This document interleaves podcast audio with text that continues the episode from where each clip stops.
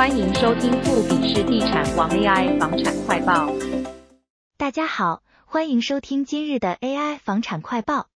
今天我们将一起探讨二零二四年新北市房市的新局面，以及国产建材集团如何应对市场的变化。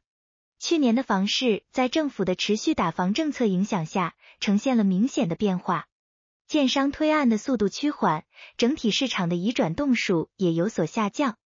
但尽管如此，业内专家仍对市场保持一定的乐观态度。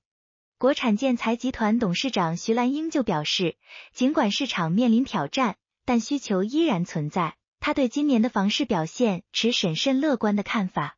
根据统计，二零二三年北台湾的新成屋和预售屋住宅推案量大幅下滑，但徐兰英看好今年的市场表现。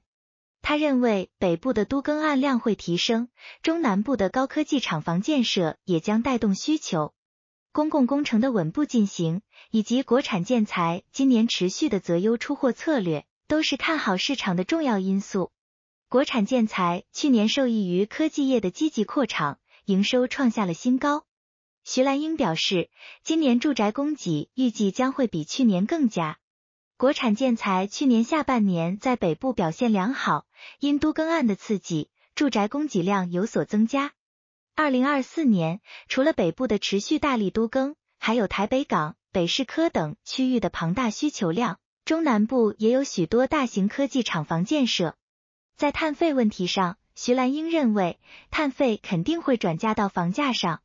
他说，不可能一直吸收，但建商也不可能涨太多。在碳竞争方面，国产建材已经制定了碳竞争优势策略，超前部署二零五零年的碳中和目标。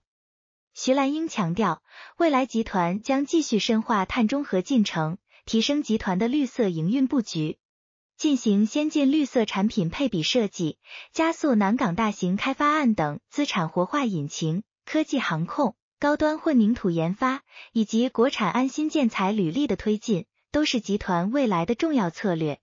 总的来说，尽管面临许多挑战，国产建材集团对于二零二四年的市场仍持乐观态度。随着北部都更案量的增加，中南部科技厂房的建设以及积极的市场策略，国产建材有望在新的一年继续保持其市场领先地位。感谢大家收听今天的节目。如果您对房产市场感兴趣，或者想要获得更多相关信息，请不要忘记点赞、分享并订阅我们的频道。下次节目再见。